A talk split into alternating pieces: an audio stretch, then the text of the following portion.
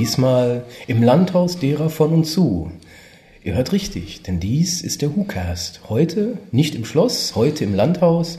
Bei mir ist, ja, erstmal ich bin bei mir, das ist ganz gut. Ich fühle mich manchmal so ein bisschen, als wäre ich außer mir. Aber bei mir ist eigentlich wie immer hier, gedanklich hier, Oh. weil hier ist der WhoCast.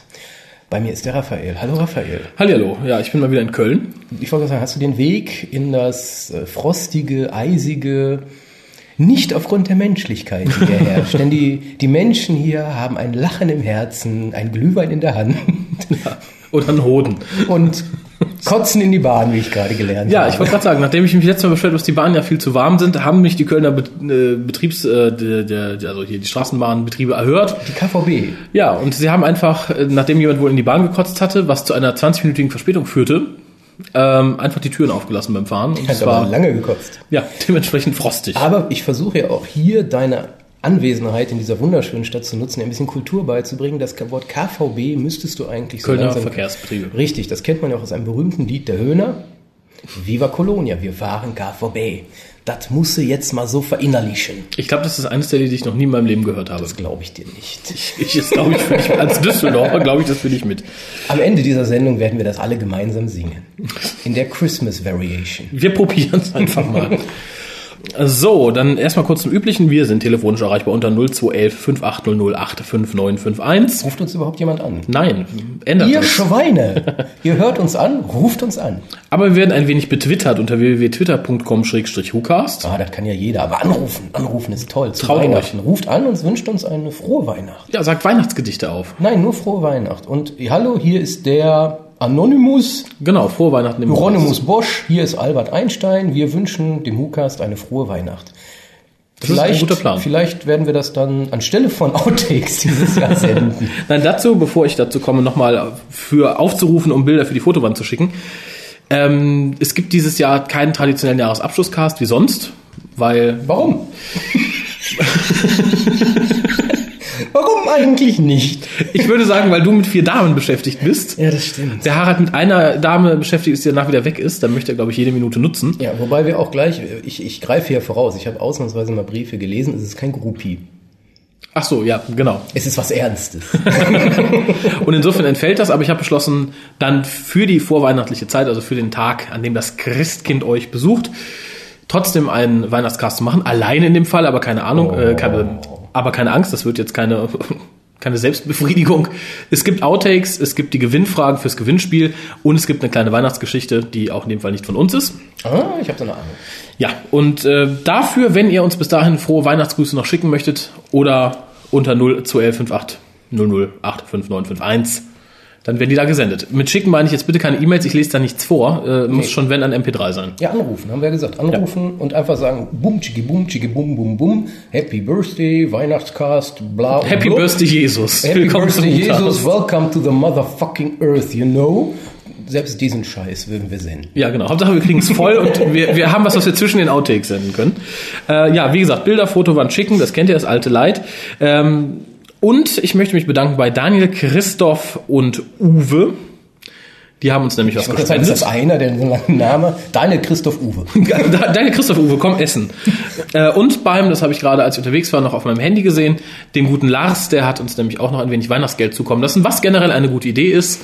Wer von euch kriegt Weihnachtsgeld, wer davon möchte was an uns abtreten? Ich krieg Weihnachtsgeld, ich habe aber nichts mehr. Ja gut, du hast ja auch, du hast ja auch die Christkinder zu Hause, Oh, das hast du so schön gesagt. nicht wahr? Und ganz vielen lieben Dank an den Philipp, der uns mit einem großen Sack voll Lebkuchen bedacht hat. Alle vergiftet. Also alle, die über die Weihnachtstage zum Casten kommen oder so, die, ich habe schon was davon gegessen und ich habe überlebt. Noch. Aber wie gesagt, vielen Dank dafür, war eine ganz süße Idee. Die Adressen fürs Wichteln gebe ich die Woche bekannt, also dann habt ihr noch ein, ein Wöchelchen Zeit, die Sachen zu verschicken. Ich denke, das sollte reichen. Wie haben gesagt, sich genug gemeldet? es waren, glaube ich, sieben oder acht Leute insgesamt. Ich denke, das ist ganz in Ordnung. Das ist der Hammer, ich sag's dir. Da wird dann, da wird dann kräftig bewichtelt. So eine Schweinerei. Apropos Schweinerei, wir haben, und daran möchte ich jetzt nochmal hinweisen, weil der Cast vorher noch läuft, am 19.12. das Dr. Who-Treffen in Düsseldorf. Nein, wir haben das Public Whoing. Ja, gut. Es geht in ein Kino und wir gucken ein Dalek Double Feature. Das ist Public Whoing X, oder? IX. Ein 4, oder? Ich glaube, das ist die, dann ist es aber IV. Ah ja, IV. If. If. genau, Public Viewing if mit den Daleks. Ja, Ich, äh, ich habe schon, hab schon gehört, andere Treffen benutzen auch schon diesen Begriff. Ne? Eigentlich, das the original motherfucking public viewing is the one here. ja, ich warte You auch know? noch auf die Lizenzgebühr. Ja, also es gibt eigentlich nur ein wahres Public Viewing und das ist hier. Genau, und das ist diesmal, wie gesagt, am 19.12. ab 11 Uhr. In Düsseldorf nähere Infos findet ihr im Forum. Ich werde das jetzt nicht nochmal runterbeten. Ihr seid herzlich willkommen. Unkostenbeitrag liegt bei 6 Euro oder für, bei 4 für Mitglieder aus dem Club. Hm, irgendwie sowas. Dafür gibt's dann zwei, ja, zwei Spielfilme im Endeffekt auf der großen Leinwand. Das, Danach, das ist ein ich, ich habe ja dazu noch nicht sagen können, das ist ein Hammer eigentlich. Ich ärgere mich so, dass ich nicht dabei sein kann. Ich finde die Dinger mal auf der Leinwand, das hat glaube ich in Deutschland so in der Form noch nie einer gehabt. ja, das ist, glaube ich, auch der Grund, warum das ich, viele äh, gemacht wurde. Also es, es war ja, ich kann es, glaube ich, hier preistun, Haralds innerster Wunsch schon letztes Jahr, diese Filme zu zeigen. Genau aus diesem Grund. Er sagte, das sind Filme für die Leinwand und ich möchte die mal auf der Leinwand sehen. Und Weihnachten ist sowieso Dalek-Zeit, keine Ahnung, bunt. Und genau darum ähm, gucken wir den auf der Leinwand. Äh, wie gesagt, ihr seid alle herzlich willkommen. Ihr müsst euch auch jetzt nicht unbedingt vorher mal anmelden. Wenn ihr jetzt merkt, ihr seid eine Gruppe von 70 Mann, wär's ganz nett. Aber ansonsten ist auch noch was frei. Äh, dann habe ich ein bisschen News für dich, über die wir aber ein klein bisschen mehr diskutieren können. Weil es ist was passiert, was du schon immer angekündigt hast. Was habe ich denn prognostiziert? Du hast vor Jahren einmal gesagt, als Tomb of the Cyberman erschien und auf Tomb of the Cyberman, das ist ja die erste Troughton-Folge gewesen, die erschien. Und es war die erste DVD, auf der man ein Stück gewittfeiertes Videomaterial gesehen hat. Für die Leute, die nicht wissen, was es ist. Es ist eine Technik, mit der man umkopierte Aufnahmen wieder in ihren Original-Filmzustand versetzen kann, von der Optik her. Es ist unglaublich beeindruckend. Ähm, Tomb of Cyberman hat das aber noch nicht erfahren, sondern lediglich in einem kleinen Bonus-Feature wurde halt eine Szene gezeigt. Und sagtest du, so ein Kack, dann legen die es bestimmt im Jahr nochmal auf mit Witfire. Und ich habe dann gesagt, nee, wahrscheinlich nicht. Aber Ja. sowas ähnliches ist jetzt passiert, denn es ist für nächstes Jahr angekündigt eine Special Edition Box alter DVDs, die neu aufgelegt worden sind. Unter anderem der äh, TV-Movie mit Paul McGann, der halt neue Extras erfahren hat. Und äh, wahrscheinlich auch eine Bildbearbeitung, weil wenn man sich die Bildbearbeitung bei Enlightenment anguckt, Unterschied normale Episode, die halt natürlich auch gereinigt wurde so und diese Spielfilm-Episode, ist es schon beeindruckend, wie viel mehr da mal rausholen kann. Ich habe mal kurz durchgeguckt, weil ich habe so eine Ahnung, es ist nicht bekannt, was drin soll, was drin sein kann, weil es heißt, es sind alte Releases, die da neu aufgelegt werden. Und ich habe mal durchgeguckt. Das erste Release damals war The Five Doctors. Davon haben wir mittlerweile raus, da kommt nichts Neues mehr. ja, da haben wir auch schon diese Doppel-Special Edition gekriegt. Dann Robots of Death wäre für mich ein großer Kandidat. Das Ja. war nämlich eine recht einfache Ich glaube, die Folge. erste oder zweite sogar gewesen. Genau, ja, ich sage das ist genau die Reihenfolge, der die erschienen sind. Sparehead from Space war da, glaube ich, auch noch Bear from Space kam als nächstes, wäre auch ein Kandidat für drin. Remembrance ist bereits neu aufgelegt als Special Edition. Edition. Also die wird nicht drin sein. Caves of Androsani ist gerade jetzt, wo es im Doctor Who Magazine Poll, glaube ich, gewonnen hat, der ideale Kandidat zu sagen, okay, da machen wir noch mal was Schönes mit. Die, die machen wir noch mal richtig sauber. Vielleicht schneiden wir die auch in einem Spielfilm um oder so. Kann ich mir gut vorstellen, dass die auch Färben dabei wäre. grün. genau, Androsani in grün. In grün. Äh, der TV-Movie ist ja schon bekannt gegeben worden. Äh, Vengeance of Varos wäre die nächste. Kann ich mir auch ganz gut Ja, vorstellen. diesmal endlich mit den lang vermissten deutschen Tonspuren. genau. Und dann letztendlich, ich denke, das ist auch die letzte im Pack, wäre es Tomb of the Cyberman. Weil danach fängt es an so mit Ark in Space, Carnival of Monsters und das in meiner Erinnerung nach die DVDs, die auch schon wieder so ein bisschen rüstiger daherkamen. Ja, und die Aztecs war ja, glaube ich, schon gewitfeiert, oder? Ja, und die Aztecs, die dann nach Carnival of Monsters kam, war die erste, die dann gewitfeiert war. Insofern denke ich, wenn ich raten müsste, würde ich einen Tipp abgeben und sagen, wir haben Robots of Death, Spirits from Space, The Caves of Androsani, den TV-Movie Vengeance of Varos und Tomb of the Cybermen, das sind sechs DVDs. Ich glaube, das ist für ein Boxset eine vernünftige Zahl. Da müssen wir wieder Geld für was ausgeben, was wir eh schon haben. Wie Ja, immer. aber ich tue es gern, möchte mal zu sagen, habe ich auch bisher Du hast betont. zu viel Geld. Du hast keine Zwillinge wie ich. Ich habe ich hab, ich hab viel weniger Geld momentan- momentan, aber ich würde, das wäre es mir wert. Dafür würde ich dann auch gar mehr auf so ein großes Abendessen verzichten oder auf ähm, Auf was auch immer. meine wöchentliche Thai-Massage. Ich habe keine Ahnung. Ähm, du sagtest vorhin, du bist heute bei dir und nicht außer dir, was ja manchmal der Fall ist. Ich bin mir sicher, wenn wir das jetzt besprechen, dieses und im nächsten Cast, dann bist du teilweise außer dir. Denn wir besprechen etwas nicht Gutes, auf das wir viele Hoffnung gesetzt haben, nämlich äh, den dritten Teil vom äh, Key 2 Zeit. Key 2, Zeit 3. Key, genau, Key to Time 3. Äh, ich sende jetzt einfach mal den Trailer, dass die Leute eine ungefähre Vorstellung haben, was sie erwartet. Das wissen die dann auch noch nicht. Egal, ich schinde Zeit und dann schauen wir weiter. The Chaos Pool exists. It was hidden well by its creators and must stay hidden. Even the Guardians couldn't locate it.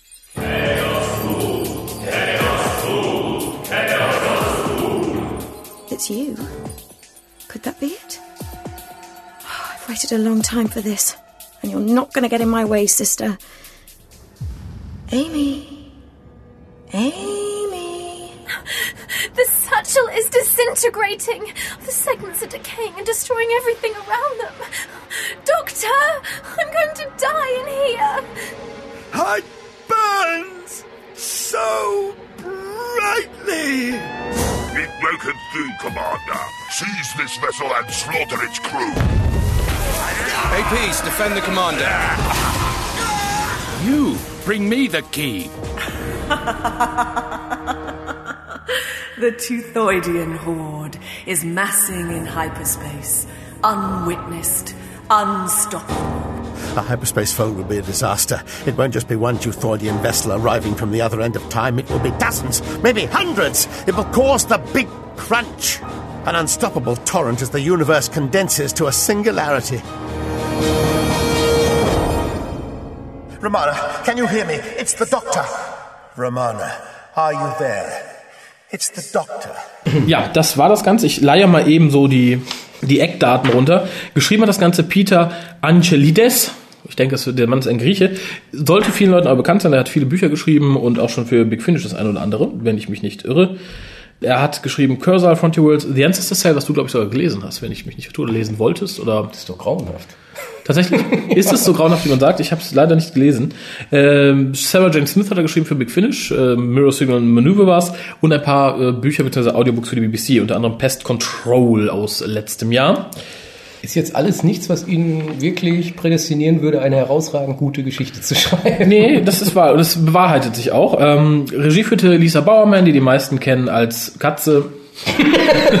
Cheetah. Cheetah Ja. People. Und die Leute, die über den Tellerrand blicken, kennen sie auch als Professor Bernice Summerfield. Professor Bernice Surprise Summerfield. Genau. Ja, ich, bei mir ist es schon ein bisschen her, dass ich es gehört habe. Darum fasst du mal kurz zusammen, worum es geht. Es ist natürlich der dritte Teil des neuen Key to Time. Dort äh, hart sozusagen die Auflösung ja, ihrer grauenhaften, ihrem grauenhaften Treffen. Äh, In den ersten beiden Geschichten hatte man noch relativ interessante Stories. Da ging es um die Ice Warriors. Der zweite war einfach so eine witzige Geschichte mit Visieren und sonstigen Dingen. Das ist jetzt wieder etwas, man versucht bombastisch zu sein, schafft gar nichts. Also im Endeffekt geht es darum, dass eine Rasse von schneckenartigen Wesen vom Anfang des Universums zum Ende reist und dort dann, wenn ich es richtig in Erinnerung habe, verantwortlich ist für den Big Crunch, also Event 2 mal wieder eine neue Variante, aber nehmen wir das mal zur Kenntnis. Und irgendwie versucht dort der Chaos Pool und seine äh, ja, äh, behudeten Kampfgesellen. Hooded Man. Es ist einfach scheiße, tut mir leid. Jedenfalls egal. Was wichtig ist, Prinzessin Astra taucht noch auf. Man kennt sie aus dem Original Kito Time. Sie Und war dort ja das sechste Ele- Element, sucht dort den Chaos Pool. Bis dato weiß man auch noch nicht genau, was das ist. Trifft dort auf die Schneckenwesen und spielt dort, ähm, wie heißt das, Alien Invaders oder so, wie hieß das früher, das Spiel, Ja, die die abschießt. Da kommt wieder eins, wieder erschießen. Also das ist Und sehr lange, muss man Und sagen. sehr lange. Es zieht sich hin. Äh, Der Doktor taucht mit Amy auf. Amy entdeckt dort immer mehr ihre Eigenständigkeit, ihre nicht Weiblichkeit, das schafft Sarah, weil Sarah in Love, you know. auch jetzt im Doctor Who-Universum. Ja, und sehr plötzlich auch. Muss man Ja, sagen. sie hat aber sofort entdeckt, wie jetzt doch wie die Liebe ist und äh, Amy entwickelt sich zu einer Evil Bitch, weil sobald sie ihr, also ist einfach scheiße. Die, die ganze Ja, Entwicklung Bitch, ist also- nervig. Äh, Nee, muss man ist- sagen, Amy verbringt ja den größten Teil des Hörspiels in einem Sack, Mit Recht, mit Recht. weil Sarah, äh, Sarah sich in Amy verwandelt hat und dem Doktor vorspielt, sie wäre das kann sie plötzlich. Ja, fand ich auch nett. Ich, bin, ich, ich ich kann mich verwandeln. Rups. Ach, jetzt hast du meine Überraschung hervorgenommen, dass die Evil Bitch eigentlich Sarah ist. Nein, und im Endeffekt reisen die alle zum Chaos Pool und der Black Guardian taucht noch auf. Und der White Guardian auch. Ja, hat, hat auf jeden Fall, ich, ohne jetzt groß vorwegzugreifen, Potenzial, das neue Necromantea zu werden. Selten ein so langweiliges, uninteressantes, uninspiriertes Ding gehört nach Necromantea. Die Geschichte interessierte mich auch nicht. Ein Romaner taucht auch noch spontan auf. Ja, ja, ja. Wirklich spontan. Hallo, Ähm, ich bin hier, um es zu richten. Ach ja, ich war, ich war übrigens im E-Space und, ich bin man jetzt hat gemerkt, müde. ich kann, ich kann auch nicht mehr regenerieren und alles ist komisch. Ach, und Präsidentin will ich ja eh nie werden. Genau. Aber huch, ich bin ein Key-to-Time-Element, doof, darum bin ich auch damals regeneriert. Genau. Ähm, und ja, doof. Ja, du sagst es irgendwie, aber ich, zum Inhalt kann man nicht mehr sagen, fürchte ich tatsächlich. Das ist jetzt, mag jetzt etwas chaotisch klingen, wird dem Titel vielleicht auch die, gerecht. Story, die Story ist total chaotisch. Ja, äh, es ist im Endeffekt, es wurde ja auch gesagt, dass der erste, der letzte Teil zuerst aufgenommen wurde. Ich finde, das merkt man ihm auch ein bisschen an. Äh, ich habe aber auch ein paar positive Dinge. Sollen wir vielleicht mit denen anfangen? Bitte, ich habe hier nur eine große Liste an wahnsinnigen Stichworten. Okay, hast du es nicht? Ich habe es auch nicht sortiert, ich muss auch durchgucken. Was Positives direkt Ja. von mir. Das Schiff von Madame President, wo alle noch denken, es ist Romana. heißt die es äh, Eskaton, Eschaton. Das finde ich schön. Schöner Warum? Name. Nicht? Escha- Eschaton ist. Ach so, ja, ja, gut, fand ich fand ich schön. Das ist ein schöner Name. Ähm, Ich fand den Versuch Ach sehr Mensch, löblich. jetzt habe ich mal was Positives. Ein Name. Juhu. Ähm, ich fand die Idee an sich ganz gut, dass man uns äh, Prinzessin Astra als Romana verkaufen wollte. Wobei jeder, der sich natürlich ein bisschen über Big Finish informierte, der wusste, sie spielt nicht Romana, sie spielt Prinzessin Astra im ersten Teil. Und jeder, der auch die Figur ein bisschen kennt, wusste nach zwei Minuten, dass das nicht Romana sein kann, die da auf dem Stuhl sitzt und dass es eigentlich Prinzessin Astra sein muss. Ähm, aber ich fand die Idee nett, die Figur wieder zurückzuholen, auch wenn sie hier recht eindimensional bleibt, weil sie halt einfach nur die böse, ja, die böse Madam President ist. Ähm, aber ich wollte was Gutes noch sagen. Und zwar, was mir sehr viel Freude bereitet hat, wo ich auch tatsächlich lachen und schmunzeln musste in der Bahn, als ich das Hörspiel hörte, waren die Szenen mit den Schnecken. Erstmal fand ich, rein optisch fand ich es lustig, dass halt so Schneckenviecher den ganz, ihr ganzes Raum voller Schleim haben, auf dem sie dahergleiten können. Und in einer Szene treffen der Doktor und Amy halt auf diese Schnecken. Und die Schnecke findet die total eklig. Guckt die an und sagt, Buah! Hier sind so und so. Und der Doktor spricht, "Huh, sie können sprechen. Und das fand ich so ganz witzig. Das fand ich gut. Ja, aber das reißt es nicht raus. Nein, auf keinen Fall reißt das raus, aber das war ein Moment, wo man sagt, okay, ich möchte es nicht wegschmeißen oder ich schneide mir nicht die Ohren ab, um es nicht weiterzuhören. Das war ganz okay.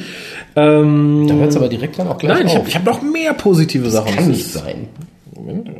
Jetzt bin ich gespannt. Die Musik war ausgesprochen gut. Ach komm. Die Musik war ausgesprochen gut. Wir hatten nämlich, ähm, was ein Negativpunkt ist, wir haben wieder hier sehr viel Weltraum-Action. Das haben wir unter, dem, unter der Ära Briggs ja ganz gerne mal gehabt und haben das auch schon sehr oft gehabt. Er findet es ja super, wenn sich Raumschiffe 10 Minuten bekriegen und 10 Minuten Schlacht ist und so. Und hier haben wir halt sehr viel Schlacht, sowohl im Weltraum als auch in Gängen. Das für den Hirsch natürlich scheiße, aber die Musik dabei ist sehr gut, weil sie zum einen nie so wirklich in den Vordergrund rückt und du hast halt wirklich angenehm klassische, wirklich klassische Orchestermusik. Das hat man länger nicht mehr und passt sich so ganz gut an. Das hat mir tatsächlich Freude bereitet. Ja, aber, hä? Nur die Musik und die Schnecken. Ja, viel weiter komme ich nicht. Nee, das war doch, ansonsten war das eigentlich Verarsche, weil Chaos Pool interessierte keine Socke wirklich. Also ich habe es gehört und mir irgendwie gesagt, ja und? Toll. Es wird auch nicht dadurch gefährlich, dass wir am Schluss à la Ia Ia Asal irgendwie fünf Vermummte um einen Kreis stehen haben, die immer wieder Chaos Pool. Da erinnerte mich dann erstmal auch an Necromantea zurückerinnert. Haribo. Er ist doch Quatsch. Ja, ich, also wie gesagt, die, die Und Grundidee finde ich da auch. Flame, Dark Flame. Es, es geht derselbe Kack. Ja, ich möchte so Chanting Cults auch nicht mehr hören, glaube ich. Nee, es, es macht nichts. Es ist Ähm, who cares, wie man so schön sagt. Dann, was mich aufregt, man bemühte sich in den ersten zwei Teilen die Entwicklung von Amy und Sarah ganz toll zu Oh zeigen. Gott. Nein, ich, das war, was ich hier fand ich ja nicht schlecht, dass du sagst, okay, wir haben jetzt zwei blanke Blätter, die entwickeln sich je nachdem, wie sie aufwachsen, Anführungszeichen, komplett verschieden.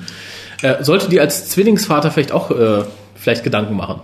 Gib die eine mal nach Bangladesch und die andere irgendwie nach Norwegen und guck, wer sich besser entwickelt. Ja, aber trotz allem, die Entwicklung war ja wirklich die Holzhammer-Methode. Ja, Wir hatten die weinen, als die weinende Sarah Moment, da das war ja wohl alles vorbei. Moment, ich wollte gerade sagen, du lässt mich meinen Gedanken ja nicht zu Ende führen. Natürlich nicht.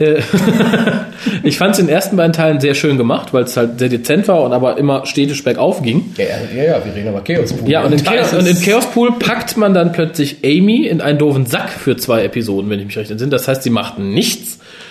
Äh, Und die böse Sarah verliebt sich plötzlich. Ja, und, und Amy Und entdeckt heult die Angst. Die Angst. Die hat plötzlich Angst zu Und sterben. das fand ich dann extrem schlecht, dass man dann sagt, okay, wir haben hier eine schöne Entwicklung, die auch langsam läuft und dann zack, so ist das jetzt Ende. Die verliebt sich jetzt, auch wenn die böse ist, in den verliebt die sich und dann, äh, nee, funktioniert vorne und hinten nicht. Schön fand ich die Rede des Doktors, ähm, der dann irgendwann sagt, ich wusste die ganze Zeit, dass du nicht Amy bist, sondern Sarah und so.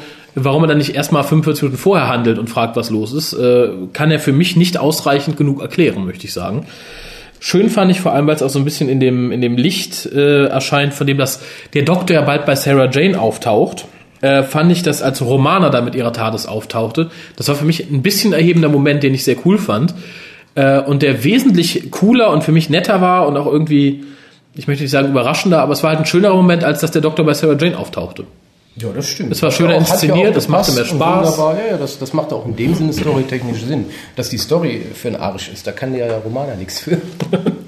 Nee, es ist in meinen Augen eine total uninteressante Geschichte. Da passiert so viel Blödsinn und da ist noch die Entwicklung der beiden äh, Tracer äh, sicherlich noch die Holzhammer-Variante, äh, wo man sagt, das will ich nicht mehr hören, das nervt mich einfach und alles andere war mehr so ein, ach, das interessiert mich nicht. Die gesamte Story ist ein, ach, es interessiert mich eigentlich nicht. Man reist wieder zum Ende des Universums, mal wieder. Hatten wir ja noch ein paar Mal schon gehabt. Jetzt ist man aber auf dem Planet of Chaos, der irgendwie dann doch das alles irgendwie noch überlebt. Hatten wir auch schon ein paar andere Planeten, also das Ende des Universums ist anscheinend doch noch nicht so ganz das Ende. Also da gibt's genug Varianten. Äh, Interess ich, ich weiß nicht, also ich kenne, glaube ich, keinen oder ich könnte mir nicht vorstellen, dass es irgendjemand gibt, der sich das an und sagt, das fand ich gut. Fand ich das hat mich großartig. richtig gut, das hat mich voll interessiert, Ja. was da abging und, sondern eher, toll, wieder einen Monat in Sand gesetzt. Ja, also ich, ich, ich sehe auch ein bisschen das Positive, muss ich sagen. Also zum einen, was du auch hast, es wurde ja gesagt, wir hatten jetzt hier die Ice Warriors und jetzt sind jetzt wollen wir wieder so Weltraum-Action und was, was ein bisschen epische, epischeres und das geht halt irgendwie in, in, in, nach hinten los. Äh, schön finde ich, auch wenn es hier viel zu schnell kommt, ich fand es gut, dass man zurück zu dem Planeten kommt, auf dem alles angefangen hat. Also zum, wo der Doktor das erste Mal gestoppt wurde und dass das irgendwie praktisch miteinander verknüpft ist, fand ich war eine schöne Idee, aber total verschenkt, weil man praktisch nur ein Hörspiel woanders war. Ja, Wenn man jetzt sagt, okay, es wäre eine ganze Staffel von sechs, sieben Folgen gewesen, hätte ich großartig gefunden und gedacht, guck mal, Doc, du warst von Anfang an hier und das, was du beobachtest, war ein Teil dessen, was du erlebt hast. Hätte ich sehr schön gefunden, aber wirklich nach einer Folge irgendwo an, nach einer Folge in der arabischen Wüste wiederzukommen, zu sagen, ja, guck, hier hat alles angefangen, äh, ach, und da ist das Schiff abgestürzt, darum und darum, äh, fand ich sehr schwach. Zusätzlich, dass man hier zurückkehrt, griff man auch einige Sachen wieder auf, die ich sehr gut fand. Nämlich der Doktor erwähnte, glaube ich, es war in, im ersten Teil, als er sich mit Amy darüber unterhält, als er den Key to Time hatte, hat er natürlich auch die Macht verspürt und er wollte Gutes damit tun. Und sagt der Doktor, es, es, es gibt keinen barmherzigen Diktator, gibt es nicht. Er sagte, er könnte die Leute dazu zwingen, gut zu sein, aber er sagt, das bringt es ja nicht. Äh, Und das wird hier an einer Stelle wieder aufgegriffen. Das wird wieder als Zitat gebracht. Ich weiß jetzt leider nicht mehr, ob es der Doktor selber sagt oder ob Amy es sagt. Aber ähm, es zeigt dann schön die Entwicklung, dass sie halt die, dass die Wertevorstellung vom Doktor aufgegriffen hat und dass das auch äh, immer, immer da ist. Fand ich schön. Was ich nicht schön fand, war die Rückkehr der Guardians. ähm, ja, die hier so ein bisschen kastriert werden irgendwie. Also ähm, ich fand schade, vor allem dann das Zusammenspiel mit der Grace, die ich auch absolut peinlich fand. Also die Grace waren ja die, die dann die oder das, was die Tracer erschaffen hat, um den Key to Time zu suchen. Ja, ich hatte da auch so dieses Gefühl, ach ja, stimmt, die gibt's ja auch noch. Ja, aber ich hatte mir am ersten Teil auf, dass da mehr erklärt wird über den Mythos der Grace, aber es war im Endeffekt Scheißendreck.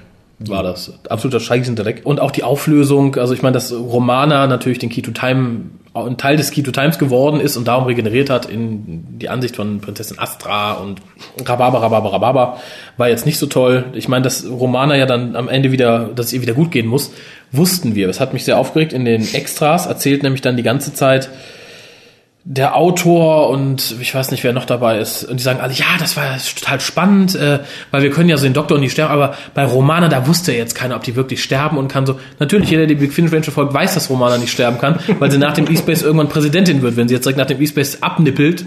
Irgendwas stimmt da nicht. Ja, das ist, da sehe ich ein Problem. Darum kam bei mir auch da keine Spannung auf. Äh, Und wie gesagt, dann einfach den Key to Time zu benutzen, um dem allen ein Ende zu setzen, ähm, das, ich weiß es nicht. Also ich fand es jetzt nicht. Ich fand es nicht gut ausarbeitet. Ich fand so ein paar Elemente nett, aber insgesamt unter aller Sau. Was mich freute, und ich hatte es schon in der Story selbst gehört, es wird aber von dieser Bauermann dann nochmal erwähnt, sie spricht ein, eine Computeruhr oder so, so eine Roboterstimme. Äh, da musste ich schon schmunzeln. Ich dachte so, ach, guck, sie führt Regie, ach, sie darf auch mal widersprechen. Ähm, was übrigens sich jetzt auch durch den nächsten Cast ziehen wird, dann darf da Lisa Baumann auch widersprechen. Man hat sie jetzt scheinbar entdeckt, dass sie nicht nur Regie führen kann, sondern auch mal wieder was sprechen, was nicht Benny ist. Äh, wobei ich es für mich ein bisschen irritierend fand, weil ich höre da Benny.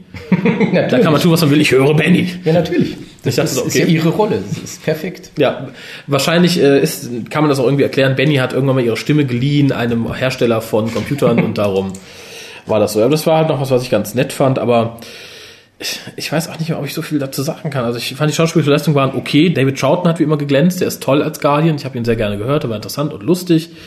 Äh, The White Guardian ist Jason Watkins, der war auch super in Ordnung. Doktor, kannst auch nichts zu sagen. Peter Davison Standard, würde ich sagen. Er schien ganz gut gelaunt, aber es war halt ganz in Ordnung. Es, ist, es schwankt ja auch je nachdem, wie viel, wie viel Lust er hat, sich das Skript durchzulesen währenddessen. Ähm, und der Rest war so, naja, also Amy, also Kiara Johnson, war okay, aber auch nichts Besonderes. Also ich fand von keinem irgendwie, dass es äh, besonders toll war. Äh, was mich sehr gefreut hat, war, dass Toby Longworth mal wieder sprach, der Mann der 100.000 Stimmen. Äh, er sprach, glaube ich, auch die Schneckenwesen, Commander äh, Hek Hektokot und so weiter und so fort. Äh, und das ist immer eine schöne Stimme, die ich so an die Anfangszeit von Big Finish erinnert, weil er teilweise auch sehr comichafte Stimmen hat. Ähm, für die Leute, die nicht wissen, wer er ist, er hat unter anderem ein Judge Dredd Hörspiel gesprochen, wo er, glaube ich, 31 Rollen spielt oder sowas und alle mit verschiedenen Stimmen. War mal wieder nett zu hören, aber reißt es in meiner Ansicht nach überhaupt nicht raus. Und ich finde, es ist sehr schade, wenn man schon so einen Dreiteiler hat, mit dem Key to Time, der ja eigentlich was, es war immer so Das war die einzige Staffel in der ganzen klassischen Serie, wo man sagte, wir haben hier einen durchgehenden roten Faden, wir haben hier ein Projekt, das eine Staffel durchgezogen wird. Wenn man sowas wieder aufgreift, dann darf man das nicht so beenden. Nee, das stimmt. Was mich eigentlich am meisten tatsächlich dann doch genervt hat, war A, habe ich ja schon mehrfach gesagt, es, es ist total uninteressant. Man versucht da irgendwie ein, weiß ich nicht, einen Anspruch hatte man anscheinend, der war absolut nicht umsetzbar anscheinend oder man wollte ihn nicht so entsprechend umsetzen und man bediente sich mal wieder bei den Textbausteinen für Doctor Who Dialoge, äh, Stichwort My Name is Freedom oder The Beauty of a Butterfly's Wings. Mein Gott, das ist wirklich, es gibt eine Liste von Aussagen, die man anscheinend gerne bei Bedarf ziehen kann. Als ein Sylvester McCoy-Doktor sowas noch sagte, fand man das toll. Wenn das jetzt in jedem dritten Hörspiel benutzt wurde, um irgendwie einen anderen Charakter zum Nachdenken anzuregen, dann habe ich da auch keinen Bock mehr zu. Ja. Also entweder sollte man wieder als Schreiberling dort kreativ sein, aber anscheinend, wie gesagt, ich habe auch von dem Autor nichts Besseres erwartet und ist halt so. Ja, also ich, äh, wie gesagt, es wurde im Vorfeld ja schon einigen anderen Leuten, die es schon vor mir gehört hatten, angekündigt, dass es nicht so toll ist. Bin mit wenig Erwartung drangegangen, wurde aber dann auch leider in meinen Erwartungen nicht enttäuscht, äh, was ich erst so ein bisschen gehofft hatte. Ich dachte, okay, wenn es jetzt eh nicht so doll ist, aber vielleicht hast du ja dann doch Freude dran. Wie gesagt, ich, ich, ich fand es ja schön, Romana mal wieder zu hören im Hörspiel, weil die hört man ja so oft bei Big Finish auch nicht. Ich glaube, Aber ist auch ganz gut, dann freut man sich, wenn sie mal wieder kommen. Wenn sie in jedem dritten Hörspiel wäre, wäre das auch, Das denke ich, nicht so. stimmt. Und vor allem, wir sehen jetzt erstmal eine Romana, die halt nicht Madam President ist, sondern eine, die halt wirklich noch sich so ein bisschen anders benimmt, in dem Fall halt erschöpft ist, weil ihr, weil sie kaputt geht an dem Key to Time. Ähm, ich hatte es vorhin schon mal kurz erwähnt, ist ja eine Erklärung für ihre plötzliche oder gewollte Regeneration, über die sich ja Fans schon sehr lange wundern. Es ist mittlerweile die dritte Erklärung, warum sie es tut. Die lassen sich zwar alle irgendwie so ein bisschen vereinbaren, ja gut, bis auf eine, aber ähm, viele Leute nicht, was es ist. Das, die eine ist natürlich jetzt hier, sie ist ein Teil des Keto Times, Prinzessin Astra, bla bla bla bla bla. Wie wir sie hier hören. Die andere war, dass, ähm, oh Gott, ich krieg's nicht mehr zusammen, in den Gallifrey-Hörspielen, also in der Spin-off-Serie, wurde gesagt, dass halt äh, der Geist einer bösen gallifreyanischen Hexe oder sowas Besitz von ihr ergriffen hat, um die halt loszuwerden, regeneriert sie. Und in irgendeiner Kurzgeschichte ähm, wird die Romane 1 in den Schrank gesperrt und dann ersetzt eine böse Frau ähm, Romana und sagt, ich bin Romana im, im Aussehen von Prinzessin Astra. Und dann merkt Romana 1 halt, dass der Doktor ziemlich auf sie steht und dann darum regeneriert sie in Romana 2. Finde ich Begründung ziemlich dämlich. Sie hat es einfach nur gemacht, weil sie Spaß dran hat. Naja, ich finde die okay. Also die hier mit dem, dem Chaos-Pool, mit der Chaos-Pool kann ich Man ganz muss ja leben. nicht alles erklären. Das ist wieder so eine mo- neumodische Krankheit. Hm, Nein. Da, also wir es haben, wie, wie viele Jahre haben wir es jetzt geschafft nach Genesis of the Dalek, nicht Genesis, äh, Destiny of the Daleks, ohne eine vernünftige Erklärung auszukommen und wir haben uns nie irgendwie verarscht gefühlt? Lang genug, ja, ist Ja, schon richtig. ich- Aber es kein Mensch braucht- war halt immer Diskussion. Aber ich Kein Mensch braucht den Chaos Paul. Niemand richtig. braucht ihn. Ja, dann komm doch mal zu einer Wertung, wenn du jetzt keinen Punkt mehr hast, den unbedingt loswerden Nö, möchtest. eigentlich nur 4,5 von 10. Weil die 4,5 Story war so für einen Arsch. Ich hätte noch weniger gegeben, aber auch hier gilt die Freude, Romana auch mal wieder zu hören, war dann da. Und es gab halt auch ein, zwei witzige Szenen, wo zum Beispiel der Davison-Doktor den Baker-Doktor beschrieben hat. Das, das war witzig, aber ansonsten, äh, man muss es natürlich hören, um die Auflösung dieser Trilogie zu haben. Wobei durch leider Gottes diesen dritten Teil wird die Trilogie Key to. Time ziemlich entwertet. Ja, schließe ich mich an, die 4,5 ist, glaube ich, da gerechtfertigt. Äh, ich habe nicht viel erwartet, es ist auch nicht viel zu erwarten. Ähm, was halt die Wertung eines fast Durchschnittsdingens rechtfertigt, ist halt die kleinen witzigen Momente. Der, die Guardians sind gut, auch wenn sie ein bisschen abgefrühstückt werden. Äh, der Doktor funktioniert, Romana ist da. Passt schon irgendwie, aber kein Highlight leider, kein Highlight. Vor allem angesichts des drei Teils, der als nächstes sich anschließt, wo ich sehr positiv überrascht war, eigentlich von allen drei Teilen. Aber gut, dann äh, kommen wir doch jetzt mal zur Post. Und zwar haben wir als erstes äh, drei Einspiele bekommen vom Moritz, äh, alias Slow King aus dem Sci-Fi-Forum. Das erste geht um Waters of Mars, das nächste um die Sarah Jane Adventures und das dritte um die Kinder der Erde. Mal wieder. Mal wieder, aber... Nicht äh, abschalten, nicht abschalten. Es geht danach noch weiter. Nein, tut's nicht. Ja, doch, mit Post natürlich, aber Siehste. gut. Ähm, ja, dann sag ich da einfach mal ha, Moritz ab in dem Fall. Mit MP3 Nummer 1. Hallo lieber WhoCast, äh, hier ist der Moritz. Ihr kennt mich wahrscheinlich eher als Slow King aus dem Sci-Fi Forum. Ähm, dort haben wir ja schon öfter mal gesprochen, aber ich dachte, ihr sollt auch mal meine Stimme hören, also hier jetzt die MP3.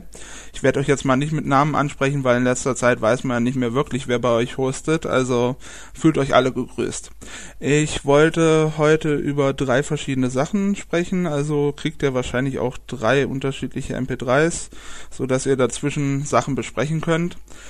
Äh, ja, fangen wir mal an. Also mit The Waters of Mond. Die schönen Mondbasen da drauf auf dem Mars.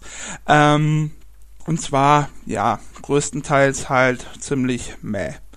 Also David Tennant muss ich jetzt auch nicht mehr wirklich viel sehen. Aber das Ende war ja dann ganz schön, ne? So, dass der Doktor endlich mal offiziell durchgeknallt ist nach all den Jahren, wo wir schon sehen und uns das total auf die Nerven geht, dass es jetzt offiziell so ist. Ich finde das Ende ein bisschen inkonsequent, muss ich sagen. Also ich finde, ähm, der Selbstmord würde die Enkelin normalerweise nicht so weit inspirieren, dass sie dann in die Sterne fliegt und so weiter, äh, wie das dann ja im Internet steht. Von daher hätte ich es konsequent gefunden, hätte der Doktor da ihre Leiche praktisch schön mit der Plasmawunde im Bauch in die Tate schleppen müssen. Einfach mal, dass der auch wirklich die Konsequenzen seiner Handlungen zu spüren bekommt. Also das hätte ich schon mal eine gute Sache gefunden. Ansonsten ja, halt viel Pathos, der schon äh, sehr, sehr in Bathos reingeht oder wie es uns ja bekannt sein dürfte in Narm, äh, wo der Doktor da so steht, Wind in den Haaren, die Menschen kauern und äh, ja, muss alles nicht sein. Ähm, ich hoffe mal, das wird dann bald wieder besser, sobald die Russell T. Davis Ära endlich mal vorbei ist. Ja, was soll's. Äh, eins wollte ich aber noch sagen, ihr hattet ja so ein bisschen auf der Leistung der schwarzen Schauspielerin rumgehackt und da muss ich sagen, das kann ich nicht so ganz nachvollziehen, weil das ist eindeutig eine Regiesache. Also die Regie sagt ja den Schauspielern, wie sie spielen sollen und da wird die keine große Wahl gehabt haben. Also da wird er ja schon gesagt haben, ja, mach deine Augen ein bisschen weiter auf und so und ja, also ich denke mal, das kann man nicht der Schauspielerin anlasten, dass die da so overreacted hat. Ähm, das wird schon die Regie gewesen sein. Außerdem hin und wieder haben die anderen Zombies auch die Augen ziemlich aufgerissen. Bei, ich glaube, bei ihr war es bloß, ähm, ja, äh, stach ein bisschen mehr heraus durch den Kontrast eben schwarze Haut, weiße Augen und dann so, aha, ja, daher kam das halt. Ja, ansonsten denke ich mal, bin ich mit dem Thema jetzt auch schon durch. Ansonsten habt ihr schon alles gesagt. Das Timelord-Internet natürlich sehr, sehr witzig. und dann der Ut am Ende Schauen wir mal, was daraus noch wird und hoffentlich kratzt der Doktor bald ab. Naja. Was soll man dazu noch sagen? Dann möchte ich noch ein paar Worte zum Confidential verlieren. Und zwar, da hätte ich ein paar Leuten mal wieder gerne den Kopf abgerissen, die da drinnen gesprochen haben. Denn äh, du machst eine Folge mit Zombies. Ja, und dann sagst du, oh nee, das ist bestimmt viel zu erschreckend, viel zu scary. Die Zombies können wir nicht so machen, das geht gar nicht. Da müssen wir so ein bisschen was wegnehmen und so. Ja, dann kannst du keine Folge mit Zombies machen. Wenn du denkst, dass es für eine Familienserie zu schlimm ist, kannst du keine Folge mit Zombies machen. Das, das hat mich wirklich total genervt. Außerdem dann ständig so, the scariest ever, the scariest ever. Äh, ja, nee, also nicht mal ansatzweise so scary wie Blink zum Beispiel. Und selbst äh, Forest of the Dead und The Empty Child waren wesentlich scarier. Und ja, nee, wirklich nicht. da muss ich echt sagen, ah, Kopf abreißen von vielen, vielen Leuten. Okay. Ähm, damit bin ich, glaube ich, mit diesem Segment hier durch. Äh, wir sehen uns, äh, hören uns gleich. Ja, vielen Dank erstmal dafür. Viel kann ich dazu nicht sagen. Äh, wir haben ja auch schon im Cast fast alles gesagt. Loswerden möchte ich nur noch, ähm, natürlich ist es irgendwo Sache der Regie, einem Schauspieler zu sagen, wie er zu spielen hat, aber wenn du eine beschissene Schauspielerin hast, da kannst du als auch nicht sagen, spiel besser. Das funktioniert nicht. Also äh, funktioniert auf keinen Fall. Ähm, Kinderfreundlichkeit im Universum seit 2005, da haben wir, glaube ich, sehr viel drunter mm. schon zugesagt und auch viel drunter gelitten. Da ist zu viel weichgespült worden, ja. das stimmt. Das Doctor Who war mal eine Serie, die sich auch Erwachsene gut angucken konnten und dabei sich auch ein bisschen gruseln oder anhören in ja, dem Fall. Beziehungsweise die hat ja immer die Prämisse, dass auch Kinder gerne erschreckt werden. Kinder wollen ja Angst haben. Das ist ja der Punkt, das ist ja das berühmte Behind the Sofa. Es ist eben, was nutzt es, da so eine billig Weichspül-Variante zu machen? Dann wird man sich tatsächlich nur an Kleinkinder richten, die man nicht traumatisieren möchte. Ja, ja wobei ich glaube, die Zombies im Fernsehen waren dann schon äh, Die waren schon okay. okay. also die waren schon am oberen Limit, denke ich, was man heutzutage machen darf. Heutzutage, aber vergleicht das mal mit einem New Adventure oder mit einem äh, BBC-Book oder mit, ja, mit das, das ist ein ganz anderes Klientel gewesen. Ja, ja, ja. das stimmt. Ähm, ja, ansonsten, wie gesagt, nicht viel hinzuzufügen. Dich habe ich noch gar nicht gefragt, lieber Kollege, was du von Waters of Mars gehalten hast. Was, du warst ja im Cast nicht dabei. äh, ja, also erstmal, um was aufzugreifen. Das ist T minus drei. Äh, um was aufzugreifen, ähm, die Schauspieler fand ich gewagt, zum Teil ausgewählt. Ich weiß nicht, aus welchen Gründen manche Personen anscheinend eine Rolle dort bekamen. äh, besagte Zombie-Dame, würde ich jetzt auch mal sagen, ja gut, sehr expressiv. ähm, was mich natürlich persönlich getroffen hat, war die einzig asiatische Darstellerin. Ich glaube, Koreanerin sollte sogar sein. Ich habe eine koreanische Flagge Ja, an, der, an der Wand gesehen. War ja eine, das war ja nur eine Zumutung. Das war doch, das war ja keine Schauspielerin. Das war, glaube ich, wirklich. Ey du, ich habe da eine nette. Kannst du die nicht? Die braucht eine Rolle. Ja. Weil so wirkte. Ich habe mir die angeguckt und habe mich mit jeder Minute, wo sie spielte, geärgert. Die Frau konnte nicht schauspielern. Okay, ja, so schlimm fand ich es nicht. Sie hat ja Nee. auch so viel nicht getan. Ja, aber das, du musst mal gucken, wie sie dann so dieses, dieses expressive Reagieren, dieses überzogene, dieses völlig, nee, das, das war ganz schlimm. Und auch der Junge hier, der da diesen Dingens hier gesteuert hatte, das war auch, das war Comic Relief und kein richtiger Schauspieler eigentlich, war mehr so ein Komiker gewesen. Aber das ist jetzt nur zu den Schauspielern. Es gibt ja noch einen ganz großen Reinfall. Okay. Leider Gottes die Hauptrolle.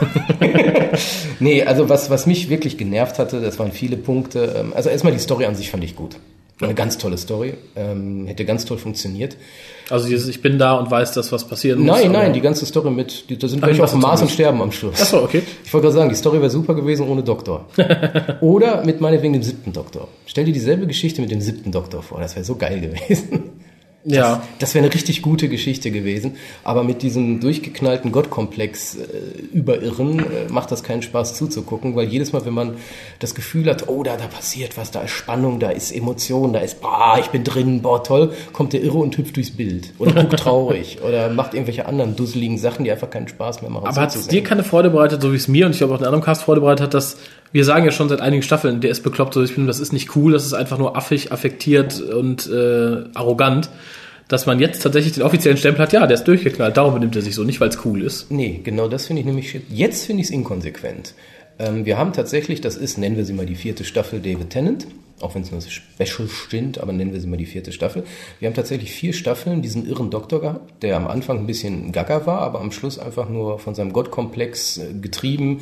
Aber der soll ja auch gottartig sein, hat man ja auch im Foren, auch in damals noch Outpost Gallifrey immer verteidigt, sogar hier äh, berühmte Autoren meinten, der ist doch toll, das ist der Superheld schlechthin. Ja, und darum Alle fand Welt ich so- applaudiert ihn. So, äh, die, die dann ein bisschen weiter denken könnten als, boah, es ist bunt, es bewegt sich, sagen dann, hör mal, das ist aber alles sehr unglaubwürdig, dumm und total schrecklich. Und jetzt, jetzt, eine Sekunde vor Ende, wird das plötzlich thematisiert durch RTD, der mal, der da plötzlich an der Schraube, wieder spontan, Ja, ja. von heute auf morgen wird aus dem Doktor, dem applaudiert wird, der durchgeknallte, den, den am besten die Frau fast am Schluss erschossen hätte. Das, dieses Inkonsequente. Und jetzt, und das finde ich das Allerwitzigste, wenn man sich dann durch die Foren bewegt, kommen jetzt diese ganzen anderen Neufan-Irren, die den ja so toll finden, und sagen, ja, seht ihr, RTD hat das auch so, der findet das auch so, der Ja, hat ja. jetzt einen Gottkomplex. Sag mal, merkt ihr eigentlich, dass ihr eure Meinung ständig ändert? Ja, Bisher seid ihr nicht? nämlich, ihr seid diejenigen gewesen. Gott, komm, super, super, David Tennant, Gott, klasse, klasse. Ja, jetzt super klasse, der ist der Gott, kommt, der bringt den, macht ihn wahnsinnig und so. Ja, wie inkonsequent. Ja, aber und das fand ich halt so schön. Jetzt zu sehen, wie sich alle um 180 Grad drehen und sagen, ach nee, das war doch nicht so cool, was der gemacht hat, das war halt einfach, der ist irre geworden. Und das war schon immer sein Plan. Das glaubt, ke- glaubt kein Mensch. Wäre das sein Plan gewesen, wäre spätestens bei, äh, wie hieß ja nochmal die Cyberman-Special-Folge? N- The, Next Doctor. Spätestens da hätte man ihm nicht zu applaudiert am Schluss. ja. Das, oder wenn, dann wäre das drei Jahre vorher passiert. Es gibt keine Entwicklung, die das begründet, was in dieser Folge passiert ist.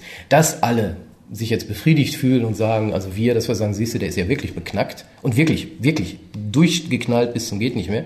Und die anderen plötzlich meinen, ja, das finden wir total toll. Das finde ich lächerlich, dieses plötzliche Umdrehen. Ist leider, also wenn, dann hätte RTD konsequent sein müssen und er hat vermutlich wirklich irgendwann eingesehen, dass er da Scheiße baut, würde ich jetzt mal unterstellen.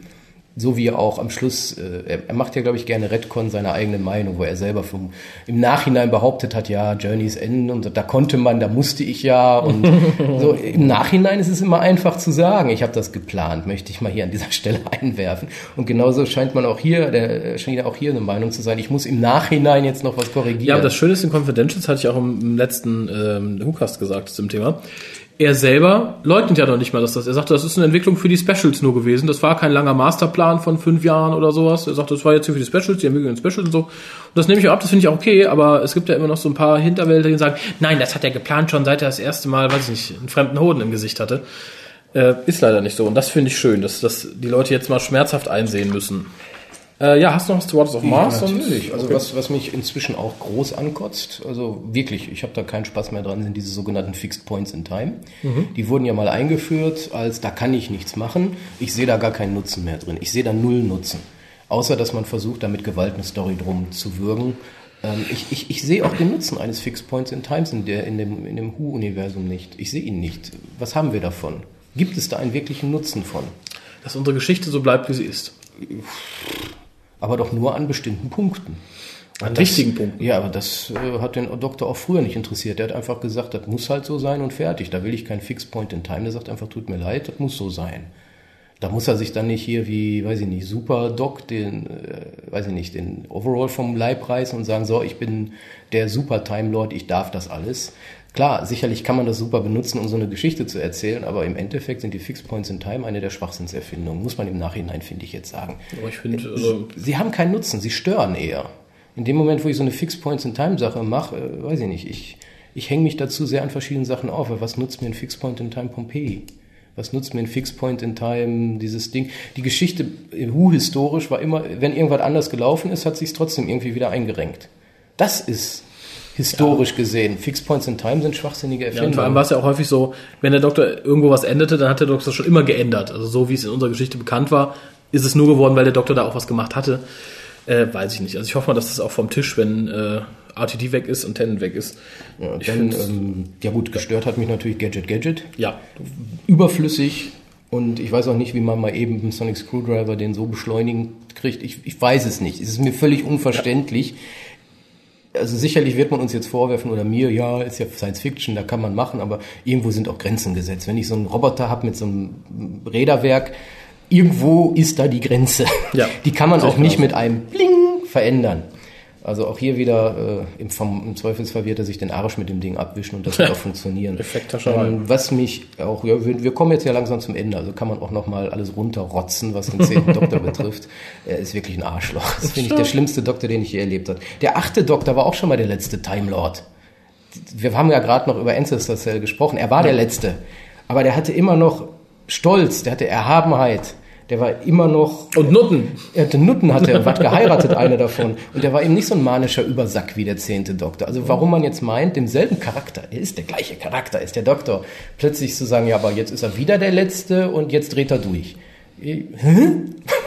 Weiß ich nicht, fand ich so Ja, ein bisschen ja. sehr suspekt. Allein dieses Time Lord Victorious oder so ein Scheiß. Sicherlich, es soll darstellen, wie negativ er ist in dem Moment. Aber es kotzt einen auch an, ich will den nie mehr sehen.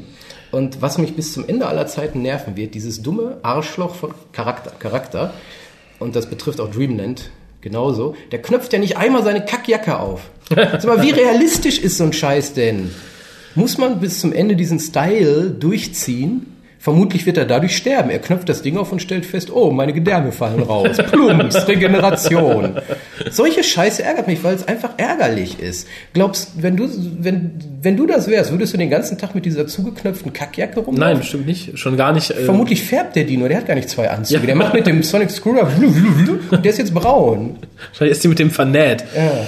Ähm, ja, hast du noch was? Und äh, wir haben ja noch ein bisschen. Ja gut, äh, Doktor, ich will dich ja jetzt nicht komplett abwürgen. Allein schon diese tolle Begrüßung hier, Name, Rank und äh, Intention, wo er dann Doc The Doctor, Doctor und Fun. Allein schon dieses Fun. Ich will eine spannende Geschichte und dann hast du diesen Irren da drin. Ich will Fun. Dann will ich dem einmal mit der Faust ins Gesicht sch schmettern. Außen, Dingens hier, Außenshot auf und rausschmeißen. Da hat er genug Fun. Für immer und ewig. Und vor allen Dingen ganz am Schluss dieser vermeintliche Cliffhanger, wo man dann ja auch im Trailer sieht, wie er dann anscheinend versucht, sein Ableben hinauszuzögern. Wie peinlich ist das denn? Der fünfte Doktor, wohlwissend, hat sich direkt geopfert.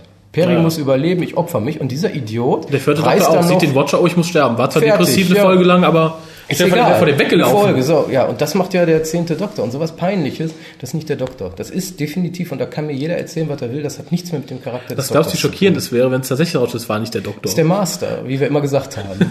Und der Master ist in Wirklichkeit der Doktor. Dann haben wir es endlich. Das war ja, als der Eccleston-Doktor da war, haben wir gesagt, das ist in Wirklichkeit der Master. Ja, ja, aber stell mal vor, es wirkt jetzt der Aufruhr, der zehnte Doktor war nicht der zehnte Doktor, sondern ein Imposter und jetzt stellt sich raus, Matt Smith ist nicht 11, sondern es ist der zehnte.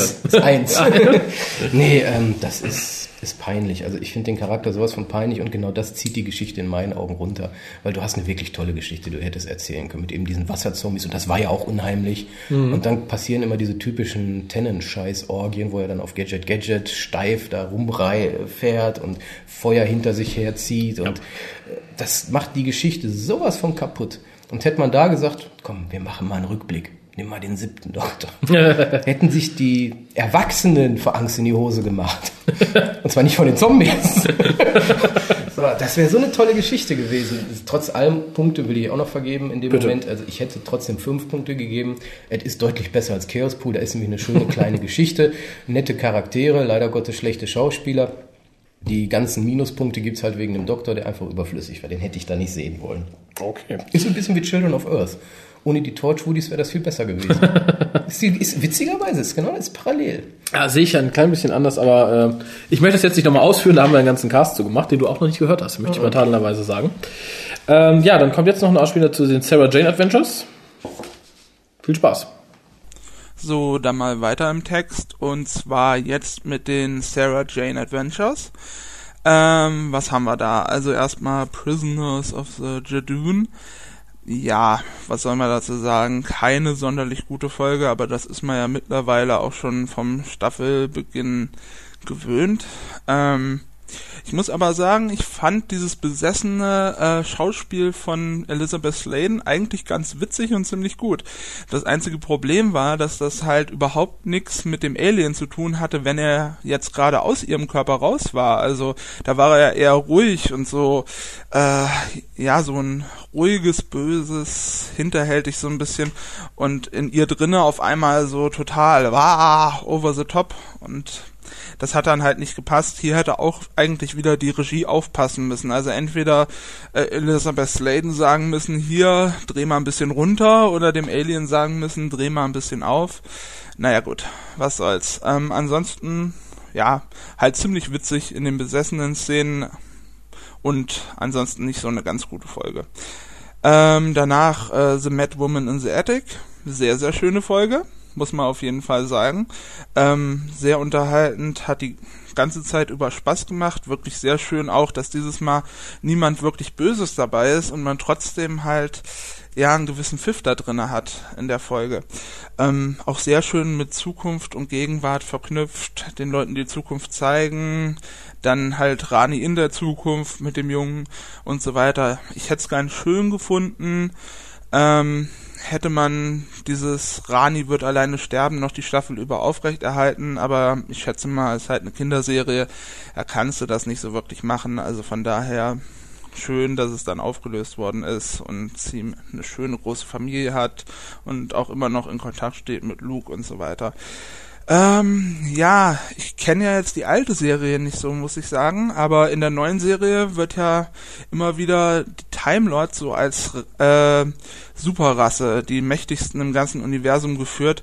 Und dann kommt hier mal wieder so eine Rasse, ähm, die irgendwie mit ihren Gedanken die Realität verändern können, äh, durch die Zeit sehen können, alles Mögliche und ich weiß immer nicht, was ich davon halten soll. Also im Gegensatz dazu sind, waren die Time Lords doch relativ impotent, oder? Also wenn du da mit deinen Gedanken Raum und Zeit verändern kannst und alles sehen kannst und so weiter, äh, ja, was gibt's denn da noch Tolleres? Also ich weiß dann immer nicht, was ich davon halten soll, wenn dann plötzlich so eine Rasse auftaucht, die dann eigentlich, die dann noch wesentlich mächtiger als die Time Lord scheint. Vielleicht könnt ihr mir da ja irgendwie weiterhelfen, ob sowas vielleicht schon öfter gab oder wie das so geregelt wurde in der Vergangenheit. Ja, dann kommen wir zu äh, The Wedding of Sarah Jane Smith. Ähm, ja, viel zu viel Doktor. dass man das so als Dr. Who-Fan mal sagen würde, würde man auch nicht denken, ne? Aber oh, viel zu viel Tennant, viel zu hibbelig. All over the place. Hier, da, links, rechts. Boah. Muss wirklich nicht sein. Ähm, ich fand es auch wirklich sehr, sehr schön, dass ähm, ihr Ehemann halt nicht böse war, sondern ähm, ja, er halt auch nur vom Trickster ausgetrickst worden ist und so Sarah Jane vielleicht doch noch an die Liebe glaubt und vielleicht irgendwann doch mal, doch noch mal jemanden findet, bevor sie an Altersschwäche dann stirbt. Also kann man einfach nur hoffen. Fände ich schön für sie. Ähm, ja, Wie gesagt, viel zu viel Doktor. Aber er war sehr, sehr gut für die Exposition, also sozusagen, was der Trickster denn nur ist. Ein Pantheon oder so ähnlich, dass das auch eine sehr mächtige Rasse ist, halt bloß außerhalb dieses Universums und dass er eben hier nicht direkt was machen kann und so, fand ich sehr, sehr schön. Auch sehr, sehr schön, ähm, dass der Trickster endlich wieder auf seine ähm, ursprünglichen Kräfte zurückgestürzt worden ist und nicht so wie in der letzten Folge, dass er da in unser Universum vorbrechen wollte und eigentlich mit dem Jungen dann auch viel zu viele Kräfte hier hatte und so, naja, muss das war da halt dieses Dimensionstor öffnen konnte und all diesen Kram. Fand ich zu viel für ihn, ähm, fand ich etwas out of character und deswegen finde ich sehr schön, dass er hier wieder auf seine ursprünglichen Kräfte zurückgestützt worden ist. Halt deswegen finde ich diese Folge auch schon mal vom Ursprung her besser als ähm, die letzte Folge praktisch bei Default. Ja, dann war's das auch mit diesem Segment hier. Wir hören uns gleich wieder. Bye. Äh, ja, will ich gar nicht viel zu sagen. Wir überziehen ja schon wieder gnadenlos. Äh, insgesamt hast du natürlich mit allem recht, was du sagst. Da möchte ich auch bei keinem widersprechen. Ähm, ja, du fragtest, wie es früher war mit übermächtigen Wesen. Die gab es zuhauf, also gerade in den Büchern. Wir haben in der Serie ja schon die Guardians, die eindeutig mehr können als die Time Lords. Äh, wir haben in Greatest of the Galaxy die ähm, Götter von Ragnarok. Die Götter von Ragnarok, äh, die auch mehr können als die Time Lords, die im Endeffekt, ohne jetzt weit ausholen zu wollen, in einem alten Universum auch irgendwann mal Time Lords bzw. Guardians waren, aber gut. Ähm, und in den Büchern kommen dann noch die Götter von Gallifrey dazu und so weiter und so fort, Death Champion und so weiter und so ja, fort. Death und Time. Death Champion ja. ist ja der Master. Ja, meine ich ja, aber wir haben dann so ein Konzept wie Death Champion, Times Champion und so weiter und so fort.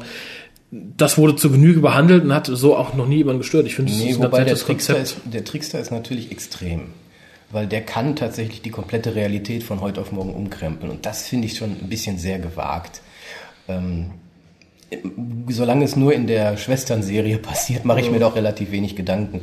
Und auch diese furchtbare Folge Turn Left ist jetzt nicht so, dass man sagt, das hat wahnsinnige Auswirkungen auf das Universum. Aber er ist schon grenzwertig, das muss ich schon sagen. Also er, er wird besser im Kleinen funktionieren als wenn man sagt, der kann wirklich alles ja, verändern. Also ich, ich fände es nicht schlecht, wenn er zur Runde der Guardians gehören würde. Also den, ich sagte es ja schon mal in den Büchern. Ja, wir haben den Black Guardian, wir haben den White Guardian und den Trickster. Ja, in den Büchern wurde das ist unser Schwippschwager. Nein, in den Büchern wurde ja gesagt, dass es gibt nicht nur den Black Guardian, den White Guardian, es gibt eine ganze Riege davon, unter anderem ist auch der Celestial Toymaker einer der Guardians. Mhm. Äh, und da fände ich es nicht verkehrt, wenn der Trickster auch mit dazu käme. Das habe ich letztes Mal auch schon gesagt. Äh, ja, viel mehr kann ich dazu nicht sagen. Wir hätten jetzt noch was, wenn du nicht so sehen möchtest, noch einen Einspieler von ihm zu Die Kinder der Erde. Okay. Ja, kommen wir jetzt zu einem relativ alten Thema. Ich denke mal, solange es noch dieses Jahr ist, kann ich noch damit davon kommen. Kinder der Erde. Und zwar wollte ich zuerst mal etwas besprechen, was noch von keinem angesprochen worden ist. Habt ihr auch bemerkt, dass eigentlich der zehnte Doktor an allem schuld ist? Also mal wieder der Tenant Doktor, der es versaut hat. Und zwar, ähm, diese Zeit jetzt sollte ja eigentlich Britain's Golden Age sein. Und könnt ihr euch vorstellen, dass in Britain's Golden Age da beinahe 10.000 äh, Millionen von Kindern entführt worden wären? Nee, wahrscheinlich eher nicht, ne?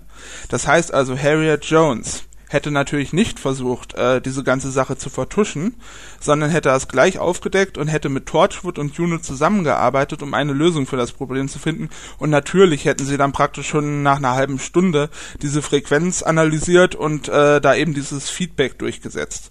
Also wäre der zehnte Doktor nicht, wäre das Ganze mal wieder nicht passiert und äh, ja, die Welt wäre etwas besser. Wir sehen also, der Tenant Doktor versaut alles. Ähm, ja, dann eben die leidige Kinderfrage. Was soll man dazu noch viel sagen? Also erstmal möchte ich noch äh, ansprechen, mir klingelt immer noch im Kopf diese eine Ministerin, die, äh, die da sagt, oh, wir haben ja versucht, die irgendwie einzugliedern und besser zu machen und so. Gott weiß, wir haben es versucht, aber es funktioniert einfach nicht. Und da muss ich einfach sagen, nee, ihr habt es eben nicht gut genug versucht. Da gibt's Länder, die das wesentlich besser machen, zum Beispiel die ganzen skandinavischen Länder wo eben einfach auch sozial schwache Kinder mit durchgezogen werden, äh, zusammen mit stärkeren Kindern in den Klassen sind, die helfen sich gegenseitig und dann können eben auch sozial schwache Kinder einen guten Abschluss machen. Äh, wir Deutschen und wahrscheinlich auch die Briten sollten sich einfach dafür schämen, dass bei uns äh, die soziale Herkunft praktisch schon bestimmt, äh, ob du ein Versager im Leben sein wirst, bevor du jemals als kleines Kind überhaupt ein Klassenzimmer betreten hast. Das kann doch einfach nicht sein und da muss auch mehr gemacht werden. Äh, ja, dann eben zur Auswahlkriterium muss ich eben auch sagen, wollen wir denn wirklich mehr BWL-Studenten, die dann Investmentbanker werden und unsere Wirtschaft kaputt machen? Muss das denn auch sein? Natürlich kommen da auch ein paar Ärzte und so bei rum, die brauchen wir auch, aber wir brauchen eben wirklich auch alle Aspekte unserer Gesellschaft. Also äh, ohne Putzfrauen brechen hier in Deutschland wieder Seuchen aus. Wollen wir das wirklich haben? Ich denke mal eher nicht. Das heißt also, ähm, das einzig faire wäre wirklich zufällige Auswahl und das heißt natürlich zufällige Auswahl von Schulen. Ich bin da aber auch nicht naiv. Ich weiß ähm, natürlich, dass dann die ein, zwei Privatschulen, wo die Politikerkinder draufgehen, dann zufällig aus der Lotterie rausfallen werden wegen irgendwelchen fadenscheidigen Gründen. Ist ja auch nur menschlich. Ähm, aber trotzdem zufällige Auswahl von Schulen, anders geht das gar nicht. Ich muss halt auch sagen, du weißt auch nie, äh, was denn aus so einem Kind mal wird. Ich habe äh, zum Beispiel meine beste Freundin, die kommt aus einer Familie, die galt in ihrem Ort als asozialste Familie äh, überhaupt und mittlerweile studiert sie mit mir. Ähm, ich persönlich auch. Ähm, ich wurde von einer alleinerziehenden Mutter aufgezogen und so äh, damals in den 80ern und 90ern, da war das dann ja doch eher noch verpönt. Und da wäre ich dann vielleicht auch, also wenn es jetzt eine Einzelauswahl gegeben hätte, dann wäre ich dann vielleicht auch mal so flott äh, auf dieses Alien-Schiff gekommen. Und mittlerweile studiere ich halt auch. Man kann also nicht wirklich sagen, was aus den Kindern mal wird und von daher zufällige Auswahl das einzig faire. Ja, dann bin ich damit auch durch. Äh, ja, abschließend noch sagen, euer Cast natürlich super, gefällt mir immer sehr schön, solange ihr eure Homophobie so ein bisschen im Zaum halten kann, könnt. Äh, da hatte ich ja dann mal eine Zeit lang wirklich aufgehört, euch zu hören, weil es mir zu viel wurde. Aber hat sich in letzter Zeit ja sehr, sehr eingependelt. Weiß, um mir zu trotzen, werdet ihr jetzt wahrscheinlich erstmal ein paar homophobe Sprüche loslassen. Aber äh, was soll's ich hoffe ja mal, dass diese MP3 euch noch rechtzeitig zu eurer The Wedding of Sarah Jane Smith Folge erreicht. Ich bin jetzt ein bisschen spät dran. Ähm, ja, ansonsten ist mir noch kurz was eingefallen zu The Waters of Mond und zwar hattet ihr ja gemeint, das Ganze wäre so ein bisschen äh, zu geleckt da oben. Aber da muss ich halt sagen, es geht ja immer mehr in dieses äh, Apple iPhone, äh, iPod Design weiß und alles ganz blank und so weiter. Von daher kann ich auch sehen, dass du sowas dann auch in 50 Jahren irgendwie auf die Marsoberfläche pflanzen. Und Adelaide führt da ja ein sehr strenges Regiment, also die wird schon darauf achten, dass das Zeug sauber bleibt. Dann ist mir gerade beim Editieren noch aufgefallen, dass ich auch sehr oft sehr schwer atme, bin jetzt aber zu faul, die alle zu suchen und rauszunehmen. Von daher, vielleicht ist das ja auch was für die Frauen oder die Männer. Naja, bei meiner Stimme wahrscheinlich eher nicht. Aber wer weiß. Ähm, ja, dann macht's mal gut. Ich freue mich auf den Cast. Ciao. Ähm, ja, das ist doch mal ein schöner Aufruf. Ich würde sagen, tatsächlich ab Ende des Jahres ist es auch mal gut mit Children of Earth, weil ich glaube, das geht vielen Leuten sehr auf den Sack, dass das hier immer wieder hochkommt, aber jetzt ist ja noch okay. Ich möchte nur kurz ein paar Sachen dazu sagen. Äh, zum einen das Golden Age. Stimmt irgendwo, aber scheinbar war das Golden Age ja kein Fixed Point in Time, sonst wäre der Doktor uns ja vorher schon erspart geblieben. Und spätestens bei den Daleks ist Schluss. Invasion ja. of Earth. Äh, dann sagst du, also du sprichst an der Stelle ein bisschen selbst, du nörgelst hier einmal rum wahrscheinlich auch nicht zu Unrecht, dass Deutschland und England ja sozial schwache Herkunftskinder nicht richtig fördern und so weiter und so fort, und dass die halt prädestiniert sind zu scheitern in der Schule und sagst halt so Sachen wie Norwegen, die sind da richtig gut drin. Erzählst mir aber oder uns eine Minute später, dass du selber aus einer alleinerziehenden Mutterfamilie kommst und dass das Assi-Mädel von gegenüber jetzt mit dir zusammen studiert. Das ist doch der Gegenbeweis, dass man auch ein bisschen Eigenverantwortung durchaus was schaffen kann. Nee, ich denke auch. Also es ist jetzt nicht so sehr, dass man hier nicht gefördert wird. Ich glaube, das, das stellt man gerne so dar. Aber Möglichkeiten hat eigentlich jeder. Ja. Würde ich jetzt einfach ich, mal so also aus meiner vielleicht verklärten Brille sagen, aber die Möglichkeit in diesem Land was zu schaffen sind für alle da. Es gibt aber viele, die sich weigern einfach, die keinen Bock auf Lernen haben, die keinen Bock auf Arbeiten haben. Natürlich wird denen dann das Studium nicht hinterhergeschmissen. Völlig klar. Sicherlich möchten das manche. Nein, wir wollen, wir müssen jetzt auch die, die nur Sechsen, die müssen auch studieren können. Weil sonst ist, ist das das, was du, du dir darunter vorstellst, dass man Leuten Chancen eröffnet? In meinen Augen hat jeder die Chancen. Ja, ich glaube, es liegt auch an den Eltern, an dem gesamten Umfeld. Es gibt so viele Faktoren, die da einspielen und man kann das nicht darauf einfach, sagen, ja, wir machen nicht genug. Ich glaube, das ist ein bisschen leid, der Vorwurf, der ja auch gerne von, von, von, von, ähm von Lehrern und so weiter, dass halt Kinder aus sozial schwachen Familien halt von den Eltern auch nicht genug gefördert werden. Ich muss sagen, ich habe auch viel selber gemacht. Meine Mutter hat mich da unterstützt und ich denke, das wird auch bei dir, der du uns diesen Brief geschrieben hast und auch bei deiner assigen Freundin nicht anders gewesen sein. Die wird auch so viel nicht von ihrer Mutter unterstützt worden sein, wenn es eine assige Familie war. Äh, in Eigenverantwortung kann man sehr viel schaffen. Also du hast es geschafft, sie hat es geschafft. Also kann es ja wohl nicht so sein, dass es nur an der Förderung liegt, dass manche es nicht schaffen. Also ähm, Nee, und irgendwo muss ja auch Förderung mal aufhören. Also ich kann auch viele, weiß ich nicht, bis direkt in die Rente befördern. Das ist noch besser.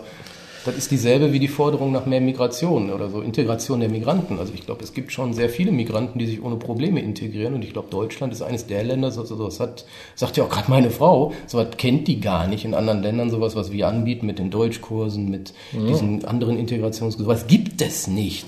Die Möglichkeit, hier so zu arbeiten, das, das gibt es in anderen Ländern nicht. Und trotzdem gibt es immer noch diese schwachsinnigen Vorwürfe, wir würden nicht genug tun. Ja. Man sollte vielleicht mal fragen, warum dann gewisse Personen sich nicht integrieren wollen. Aber das lassen wir ja an dieser Stelle. ja, das gehört nicht unbedingt hierher. Können wir gerne mal ein Special Aber das, drüber das machen. passt in dieselbe Richtung. Also jeder Ja, das kann studieren, jeder kann jeden Beruf erlernen. Sicherlich haben es manche schwerer, aber das liegt auch dann tatsächlich daran, wenn du von morgens bis abends von deinen Eltern hörst, wie scheiße du bist, dann glaubst du das Hm. irgendwann. Ja, was soll der Staat denn da noch machen?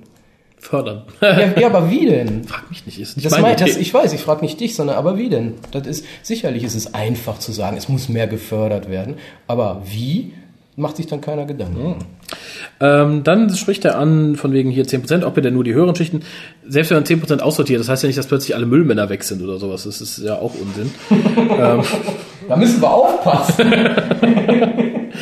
Äh, und äh, zum Thema, dass die Raumstation so geleckt aussieht. Natürlich ist Apple am Kommen, natürlich sieht Apple nett aus. Ich glaube aber nicht, dass in 50 Jahren die Raumfahrt ihren komplettes Equipment bei Apple einkaufen wird. Ich denke nicht. Ähm, vor allem ist Apple ja auch teilweise sehr hübsch, aber teilweise dann auch ein bisschen unpraktisch. Gerade für so Sachen wie Aufbau auf dem Mond. Da nehme ich natürlich nicht eine 10 x 10 Fuß Plastikscheibe mit, weil die schön abgerundet ist. Da nehme ich vielleicht einfach mal ein billiges Gittergerüst. Wenn es denselben Zweck erfüllt. Äh, ansonsten zum Thema Atmen. Atmen ist immer gut. Ich weiß jetzt nicht, wen du damit anmachst. Vielleicht dieselben Personen, die sonst davon angemacht sind. Aber ähm, ist ja auch egal. Hauptsache, irgendjemand wird schon Freude an deinem Atmen haben. Ähm, ja, ich würde sagen, wir machen jetzt die erste Hälfte der Post und die andere Hälfte der Post ein andermal. Genau, fangen wir einfach mal an. Ja. Der Jens hat geschrieben. Ah. Äh, der Jens schreibt, und zwar mit dem Betreff The Mill, beziehungsweise Blender Who. Hallo Whocaster. Nur ein paar kleine News, die man so nebenher mitnimmt. Und das ist gut, weil darüber sagen wir meistens wenig. The Mill hat einen Preis abgestaubt bei den Annual Visual Effects Society Awards. Sie wurden ausgezeichnet für ihre Hintergrundgrafiken, beziehungsweise CGI steht hier. Der Preis heißt Outstanding Matte Paintings in a Broadcast Program. Freut mich für die Mädels und Jungs von der Mühle. Dazu muss ich anwerfen, entweder ist das ein anderer Preis oder ich habe das letztes Jahr schon mal vorgelesen, diese News. Vielleicht haben sie wiedergekriegt. Weil sie für die CGI Matte Paintings, das sind ja so, im Endeffekt so, so, so Establishment Shots, also für die, für, für die Library in ähm, Science in the Library den Mhm. Preis bekommen haben. Aber kann natürlich jetzt auch ein neuer Preis für die Special sein oder so, weiß ich nicht. Weiß man nicht. Wenn man den Zeitdruck und das Budget betrachtet, leistet The Mill schon eine ganze Menge. Korrekt. In der aktuellen Ausgabe der Digital Production, Ausgabe 0609, gab es dann auch gleich ein kleines Interview. The Mill freut sich natürlich und dann das Übliche. Dr. Who schon damals gesehen und so. Und wenn wir schon bei 3D-Grafik sind, ich verfolge ja schon etwas länger das Blender Who-Projekt von Richard Marklew. Er versucht für das Grafikprogramm Blender alle möglichen Charaktere und Objekte detailgetreu nachzubauen. Neu hinzugekommen ist der neunte Doktor und ein neuer Sonic Screwdriver. Das Ganze steht unter einer Creative Commons Lizenz. Richard hat nichts dagegen, wenn man seine Modelle nutzt. Also hier mal meinen tiefsten Respekt für seine Arbeit. Falls ich mal was finde, melde ich mich wieder. Bis bald. Jens. Das ist sehr lieb. Ich verfolge Blender Who auch nicht so wirklich. Ich schaue alle Jubiläare mal vorbei. Schade fand ich, dass der neunte Doktor nur ein Comic neunter Doktor ist. Aber gut. Schön, dass du sagst. Äh, wie gesagt, auch alle anderen, wenn ihr so fünf Stücke findet, immer an uns rantragen, interessiert vielleicht auch die anderen Hörer. Mehr Post. Jo, ähm, Balko aus dem Forum. Äh, Betreff ist Waters of Mars, aber ich glaube, er hat noch mehr, oder? Ja, beim PS ist noch mehr. So, hab die Folge jetzt auch gesehen. Ich fand, die Folge war Mittelmaß. Gut fand ich. Die Prämisse mit dem Fixed Point in Time, was mich nachdenken ließ, ob der Doktor sich an die Gesetze der Zeit wirklich halten wird oder sie bricht. Ist ein erfundener Scheiß. brechen müssen wir. Ja, und zwar, wenn er es macht, dann brechen wir. Ne, Fixed Point in Time ist eine ganz schlimme Erfindung, habe ich jetzt für mich beschlossen. Das Ende, wenn der Doktor durchdreht und seinem Gottkomplex erliegt. Ja, endlich mal eine deutsche Astronautin. Die guckte auch sehr deutsch, ne? Schlecht, fand ich. Gadget, Gadget. War beim ersten Mal nicht so schlimm, aber je öfter ich das auf dem Bildschirm erschien, desto nerviger wurde er.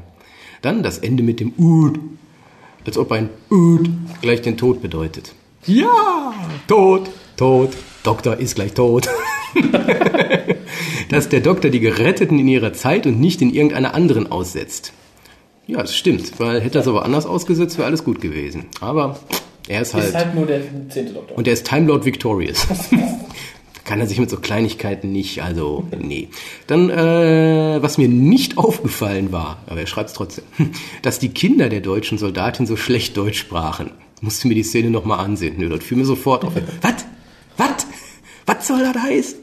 Äh, dass der Bruder des Russen homosexuell ist. Habe ich aus dem Forum erfahren. Oh, so, Okay. egal.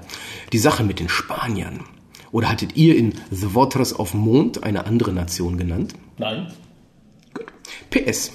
Noch einen, Lust, äh, noch einen lustigen Punkt. Adelaide, Namen, Rank and Intention. Doctor, The Doctor. Doctor. And Fun. Passt voll. Ja, wie Faust in Fresse. PPS. Nach meiner letzten Mail habt ihr ein paar Sachen gesagt. Raphael und Kolja.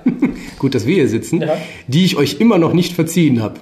Oh. Bum, schakalaka, laka, bum. Was war das nochmal? Sollen wir nochmal sagen? Aber ich glaube, da kann er sich mittlerweile hinten anstellen. Aber er sagt, ich lasse mir jetzt fiese Spitznamen für euch beide einfallen. Macht nichts, Balki. Balko, Balku. Balkon.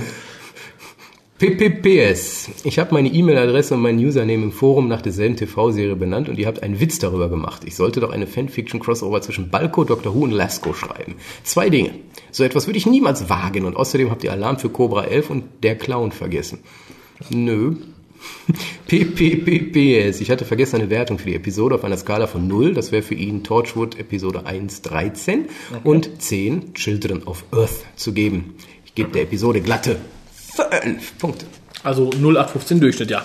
Äh, ja, kann man nicht zu sagen, du hast Unrecht, Recht. Haben wir unseren Teil, glaube ich, schon zugesagt. Und wie gesagt, What of Mars war mir eigentlich so relativ egal, darum möchte ich das jetzt nicht wild ausdiskutieren, aber schön, dass du schriebst. Äh, gut, das war's mit Post zu diesem Mal. Den Rest Post, also nicht wundern, gibt es dann beim nächsten Mal. Äh, und ich möchte auch direkt ankündigen, der nächste Cast, den ihr hört, beziehungsweise Sie sind die letzten, die neu aufgenommen werden in diesem Jahr. Außer dem Weihnachtscast. Außer dem kurzen Außer Weihnachtscast. aufgenommen. Scheißt ihr alle. Das nicht, aber wo halt nicht so viel passieren wird. Ähm, das, den nächsten neu genommen auf Nukast ist, wir haben noch zwei, drei auf Halde, also da keine Sorge. Wie ist denn so im Moment die Quote? Schaffst du es oder schafft Harald es? Ähm, nee, im Moment sieht's ganz gut aus. Im Moment schaffe ich es, glaube ich. Also wir müssen ja bis 165 kommen. Mit den beiden, die wir heute aufgenommen haben, sind wir dann irgendwie und dem Weihnachtscast, also ich schaff's bis zum Jahresende ungefähr auf 150, sagen wir mal. Dann muss ich noch 15 machen bis Mitte nächsten Jahres. Und das ist dann ganz wir es okay. also nicht so richtig spannend, ne? Nö, nicht wirklich. Aber wie gesagt, äh, den nächsten Cast gibt es erst wieder, den neuen Cast Mitte Januar. Und da möchte ich jetzt direkt schon zu aufrufen. Da haben wir nämlich ein Thema und ich hoffe, du bist bei diesem Thema auch anwesend, oh Herr Dimmeck. Weil ich oh, möchte. Herr Klein, das werden wir dann sehen. Ich möchte von euch hören, kurz und prägnant, wie fandet ihr das Ende vom 10. Doktor und natürlich generell die beiden die beiden Specials? Äh, Hauptthema soll aber sein Ära RTD, was hat er gut gemacht, was hat er schlecht gemacht. Vorzugsweise bitte MP3s nicht zu lang, drei bis fünf Minuten vielleicht, wo es kurz sagt, ich möchte von niemandem ein 20-minütiges Ding haben, weil das wird zu viel. Wenn es wirklich zehn Leute schicken, sind wir übermorgen noch dran. Äh, kurz und knackig, was hat er richtig gemacht, was hat er falsch gemacht und Punkt. Und der Titel dieser Folge ist Die Motherfucker Died. Ja, nee, nee, nee, died. Died. The Motherfucker Died. tot, tot. Doktor ist jetzt tot. Wolltest du noch das Kölsche Lied singen oder soll ich einfach mal sagen, tschüss, bis zum nächsten Mal? Da sind wir dabei. Tschüss. Seid auch ihr dabei beim nächsten Mal. Bis denn.